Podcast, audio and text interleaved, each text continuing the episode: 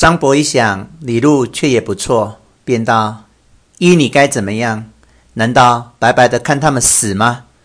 老参道：“依我看来，驾驶的人并未曾错，只因两个缘故，所以把这船就弄得狼狈不堪了。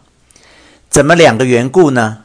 一则他们是走太平洋的，只会过太平日子；若遇风平浪静的时候，他驾驶的情状亦有操纵自如之妙，不易今日遇见这大的风浪，所以都毛了手脚。二则他们未曾预备方针，平常晴天的时候照着老方子去走，又有日月星辰可看，所以南北东西尚还不大很错。这就叫做靠天吃饭。哪知遇了这阴天。日月星辰都被云气遮了，所以他们就没了依傍。心里不是不想往好处去做，只是不知东南西北，所以越走越错。为今之计，依张兄法子，驾只渔船追将上去，他的船重，我们的船轻，一定追得上的。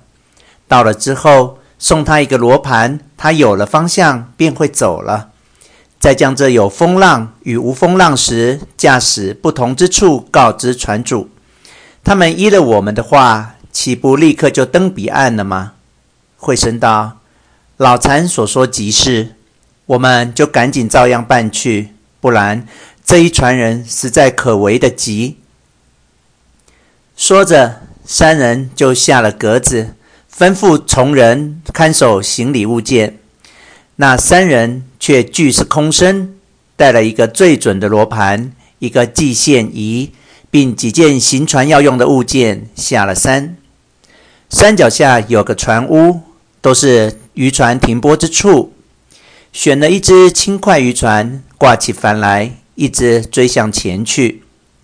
幸喜本日刮的是北风，所以西风都是旁风，使帆很偏荡的。一霎时，离大船已经不远了。三人能拿远镜不住细看，及至离大船十余丈时，连船上人说话都听得见了。谁知道，除那管船的人搜刮众人外，又有一种人在那里高谈阔论的演说。只听他说道：“你们个人均是出了船前坐船的。”况且这船也就是你们主仪的公司产业，现在已被这几个驾驶人弄得破坏不堪。你们全家老幼的性命都在船上，难道都在这里等死不成？就不想个法儿挽回挽回吗？真真该死奴才！众人被他骂得顿口无言，内中便有数人出来说道。你这先生所说的都是我们肺腑中欲说说不出的话。今日被先生唤醒，我们实在惭愧，感激得很。只是请教有什么法子呢？那人便道：“你们知道现在是非钱不行的世界了。你们大家练几个钱来，我们舍出自己的精神，拼着几个人流血。”替你们争个万事安稳、自由的基业，你们看好不好呢？众人一齐拍掌称快。张伯远远听见，对二人说道：“不想那船上竟有这等的英雄豪杰，早知如此，我们可以不必来了。”惠生道：“姑且将我们的帆落几页下来，不必追上那船。”看他是如何的举动，倘真有点道理，我们便可回去了。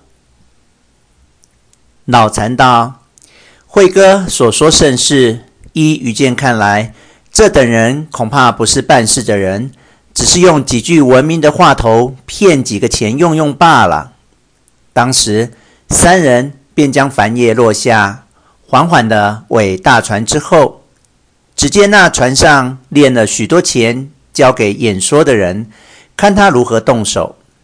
谁知那演说的人练了许多钱，去找了一块众人伤害不着的地方，立住了脚，便高声叫道：“你们这些没写信的人，凉血种类的畜生，还不赶紧去打那掌舵的吗？”又叫道：“你们还去把这些管船的一个一个杀了吗？”哪知就有那不懂事的少年依着他去打掌舵的，也有去骂船主的，俱被那旁边的人杀的杀了，抛弃下海的抛弃下海了。